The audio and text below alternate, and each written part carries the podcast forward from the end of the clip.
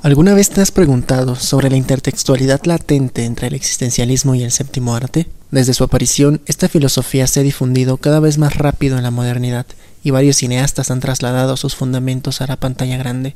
Bergman, Lars von Trier, Tarkovsky y Bertolucci son algunos de los grandes directores que han explorado los planteamientos de esta corriente ética y filosófica.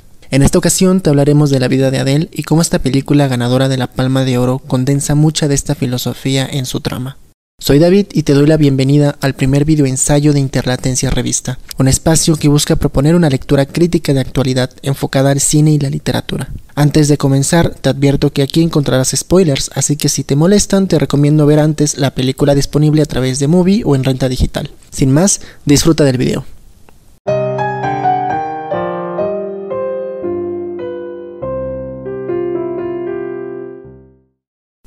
La vida de Adele es una película del año 2013 dirigida por Abdelatif Keshish y protagonizada por las actrices Adele Exarchopoulos y Lea Sidhu. El comienzo de la película nos muestra la rutina de la joven Adele, su camino a la escuela, sus clases en la secundaria, su familia y sus amistades. Sin embargo, el primer dilema al que tendrá que enfrentarse es el rechazo de la sociedad cuando Adele comienza a explorar su sexualidad y descubre que se siente atraída hacia su mismo sexo. Al enterarse de esto, sus amigas se alejan de ella, sus compañeros se burlan y ella se siente relegada por no sentirse atraída hacia los hombres. Hasta que un día al cruzar la calle se encuentra con Emma, una chica de cabello azul, aspirante a pintora, de la que Adele se enamora a primera vista. Por azares del destino, ellas se encuentran posteriormente en un bar gay y de esta manera comienzan a tener una relación primero amistosa y después romántica. En una charla que tienen durante su fugaz primera cita, Emma le habla sobre el existencialismo es un humanismo. Este texto es en realidad una transcripción de una conferencia en la cual el filósofo francés Jean-Paul Sartre piensa que la existencia precede a la esencia, es decir, supone que no existe ningún ser superior que tenga un plan para la humanidad y que los seres humanos existimos en este mundo sin un propósito definido. Pero, ¿qué quiere decir esta frase en realidad? Pongamos el ejemplo de un surutuneado. El creador de la marca Nissan seguramente hizo los planos antes de crearlo pensando en su función. No sabemos qué estaba pensando cuando inventó el Suru, pero podemos suponer que pudo haber sido con el objetivo de encabezar el mercado automotriz a nivel mundial, o simplemente el de impresionar a todos sus compas de la cuadra con semejante bestia indomable. Por lo que de cualquier manera, este auto tuvo desde el principio un motivo para existir. Entonces, para este objeto, la esencia precedió a su existencia, pues hubo alguien que lo construyó con una función determinada. Aunque nosotros no seamos un surutoneado por más que lo queramos, varias religiones importantes alrededor del mundo concebían al ser humano de esta manera, es decir, como alguien a quien Dios creó con un propósito en este mundo. No obstante, para Sartre, la creencia de la esencia en el ser humano deja de tener sentido con todos los acontecimientos históricos del siglo XX pues la Segunda Guerra Mundial demostró que todo intento de filosofía a partir del esencialismo no satisfacía las necesidades de la sociedad contemporánea. Él señala tres características principales de su filosofía. En primer lugar, para Sartre, el existencialismo es una filosofía de la angustia, porque niega la existencia de un Dios y negar su existencia es admitir que los seres humanos debemos definirnos a nosotros mismos, es decir, que debemos elegir los que creemos son los mejores valores a adoptar para poder vivir en armonía pero crear estos valores universales es a su vez admitir el deseo de que esos valores sean los de todos los demás. En este sentido, el existencialismo es una filosofía comprometida con el otro. Sartre lo ejemplifica con la llamada angustia de Abraham. Retoma el momento en que un ángel ordena a Abraham que mate a su hijo.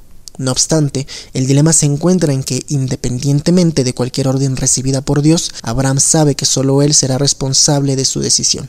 Así, al hacer de un lado los dogmas religiosos, desde esta perspectiva, Abraham sabe que antes de la influencia de alguien más, primero están sus propias decisiones. Es por eso que siente la angustia del peso de sus acciones y debe juzgar por sí mismo si la acción de matar a su hijo es buena o mala. De manera que, según Sartre, el existencialista vive angustiado al cargar el peso de las mejores decisiones para sí mismo y para los otros.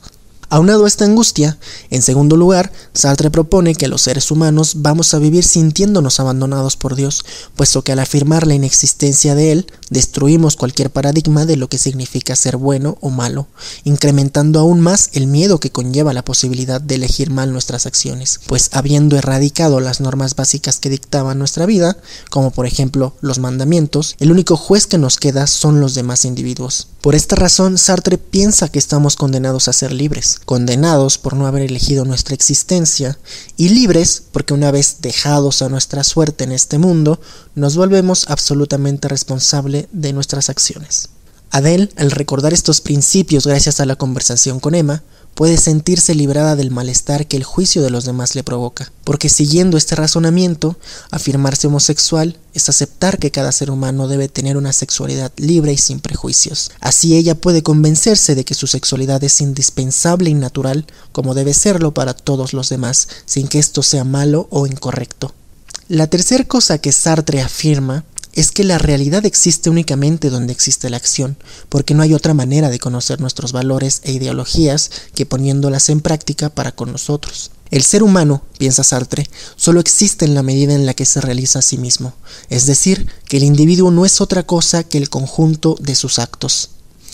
Por esta razón, por ejemplo, vemos que Emma convence a Adele de acompañarla a marchas LGTB para exigir sus derechos y pelear por sus ideales. Así es como Adele logra sentirse cómoda en esta nueva percepción del mundo, en la que Emma la acompaña, y piensa que ha alcanzado su felicidad plena. Sin embargo, una vez que Adele se reconoce como individuo responsable de sus actos, el filme desarrolla las consecuencias reales de esta actitud. Adele es una persona amorosa, no obstante, la progresiva ausencia de Emma en su vida la inunda de un sentimiento de soledad, y es aquí donde en este estado de completa libertad, Adele toma la decisión de serle infiel a Emma con un compañero de trabajo.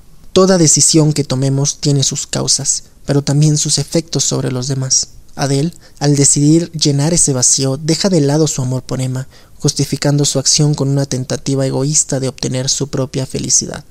Pero no podemos dejar nuestra felicidad en manos de otras personas. Enamorarse significa compartir nuestro ser con ese alguien especial y no depender emocionalmente de él. El amor no se trata de creernos incompletos y poner esa otra parte faltante de nosotros en el cariño del otro. Primero debemos conseguir nuestra plenitud para así encontrar la felicidad en la convivencia saludable con nuestra pareja. Por eso, la dependencia a Emma se vuelve una maldición para él, llevándola a tomar una decisión equívoca basada en la mentira. Recordemos que, según el existencialismo y su compromiso con el otro, cuando Adele le miente a Emma, se está mintiendo a sí misma. De hecho, parece que Adele nunca supo o negó lo que le hacía realmente feliz. Sabemos que Emma se sentía plena con sus creaciones artísticas, y a pesar de que Adele había cumplido con su meta de ser profesora de jardín de niños, quizás su plenitud estaba en la escritura y la literatura, y no en la enseñanza como tal. Pero el amor ciego que sentía por Emma le hizo creer que ella era el motivo de su felicidad, y por esta razón Adele opta por permanecer a su lado incondicionalmente.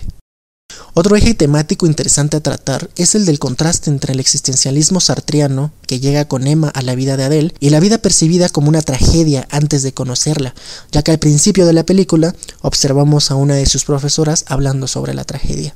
Esto es lo que caracteriza la tragedia. Se trata de lo inevitable, de aquello de lo que no podemos escapar sin importar lo que hagamos, aborda la eternidad del ser, lo atemporal, concierne la función y la esencia misma del ser humano. Podríamos decir entonces que Adele se siente como una Antígona, personaje que muere por el peso de unas circunstancias que la superan, pues antes de entender el existencialismo sartriano, su orientación sexual se siente como una anomalía de cara a una sociedad que la juzga y la desvaloriza. En conclusión, podemos afirmar que el existencialismo plantea un cambio radical en la concepción de la vida tal como la conocemos. Abandonar la idea de un Dios puede sonar aterrador, sí, pero no todo es abandono y ansiedad desde esta perspectiva. También nos queda la libertad, aquella que nos da conciencia plena del peso de nuestra existencia en el mundo. Y esta película trata sobre la libertad que se encuentra en cada uno de nosotros. Tú, yo y Adele somos seres humanos, y sin importar la situación en la que nos encontremos, no debemos olvidar que somos responsables de nuestras acciones. Quizá debemos ver a Adele al final de la película como alguien que ha aprendido a tomar conciencia de las consecuencias de sus acciones, sabiendo que en ella habita la capacidad irrevocable de la libertad, al mismo tiempo que el peso de la responsabilidad de sus actos. Hay que apreciar al personaje de Adele caminando por la acera en la escena final como un individuo en constante desarrollo, pues nunca dejamos de madurar y de construirnos a nosotros mismos por nuestra capacidad infinita de aprendizaje.